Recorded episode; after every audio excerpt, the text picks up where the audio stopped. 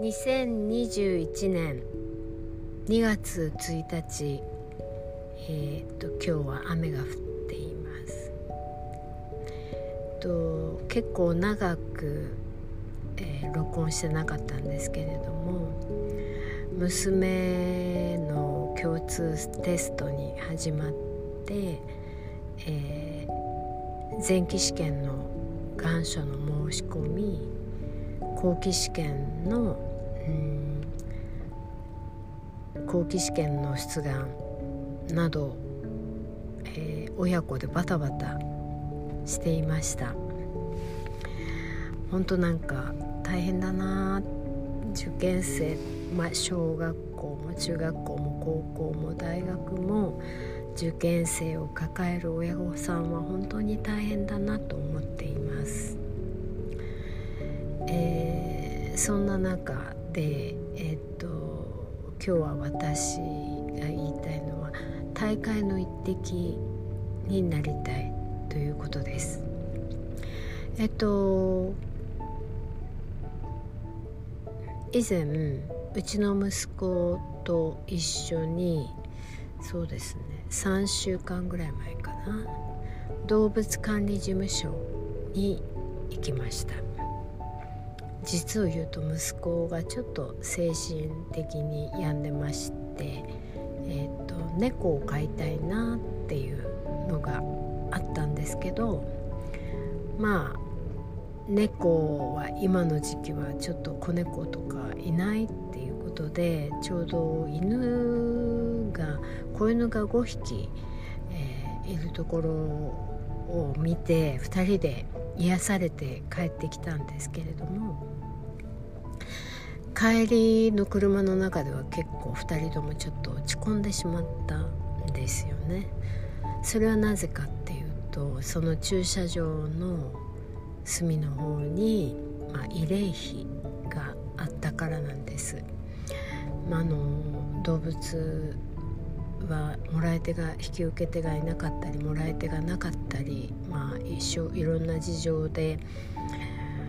の殺処分になることもありますのでまあそれ以外の理由もあるとは思うんですけど慰霊碑があるのを見て、まあ、2人でちょっと沈んだ気持ちになって帰ってきたという一日がありました。じゃあ私たちが動物を1匹もらい受けることが全然意味がないかっていうとそういうことではないですよね。あの1匹でもまあそういうところにもらあの引き取られてきた動物を1匹でも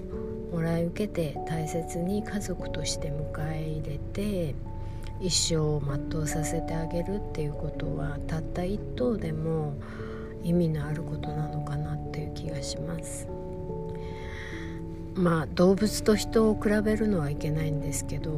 私教育でもそういうことがあるなと思っていてまあクラスの担任をしている時ももちろん今英語のレッスンをしている時もいついつも頭の中にあるのは一人の子供を大切にしたいっていうことなんですね。それは巷で言われているような一人はみんなのためにみんなは一人のためにというのとはちょっと違います。えー、困難な状況にあったり、まあ、大変さがを抱えている子供が一人いればその子にまずフォーカスしてその子を助ける。その子をフォローする。その子を支援していく。っていうことがとても大事だなと思っていて、えーと、全体の流れを乱すからちょっと我慢してほしいとか全体の効率を考えてその子のことを見てあげられないっていうのはちょっと自分の考え方とは違います。えー、周りの子どもたちもそういう大人の姿勢というのをよく見ているので例えばあのいじめられたり学習の困難さがあったりいろんな子どもがいると思うんですけど全体をの流れを乱すから全体に有益でないからという理由で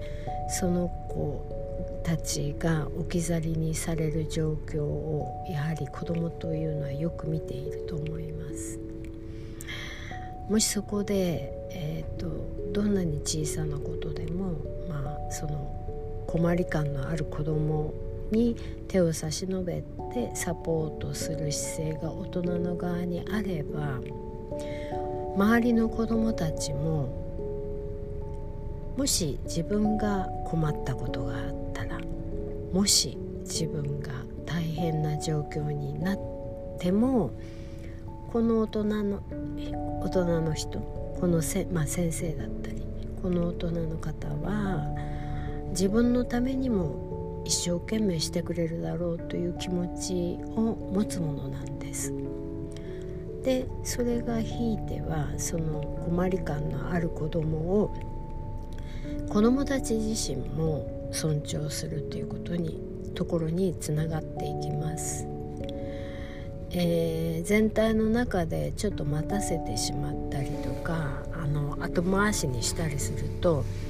えー、見ている子どもたちもその子を後回しにしたり、えー、まあえっとまあ何て言うんですかね迷惑をかけるっていうかそういう意識で見てしまうっていう状況もあるので、まあ、私の気持ちとしては、まあ、困っている子が一人いればまずその子を助ける。その子をサポートするというのがもう長年の教員生活からの自分の子供に対する向き合い方の一つの、方針であります。最近はそれがなんとなく逆になってきているような風潮があるなと思います。えっと、自己責任っていう言葉で片付けられてしまったりえっと一人はみんなのためにというような言葉で片付けられてしまったりすることがあるような気がします子どもたち困っている子どもたちの方もできるだけその自分卑下することなく、えー、大人に助けを求められる周りに助けを求められる周りに頼れる子供になってほしいなと思っています。そのための環境づくりをしたいと考えますし、まあ、学校現場もそうあってほしいなと思っています。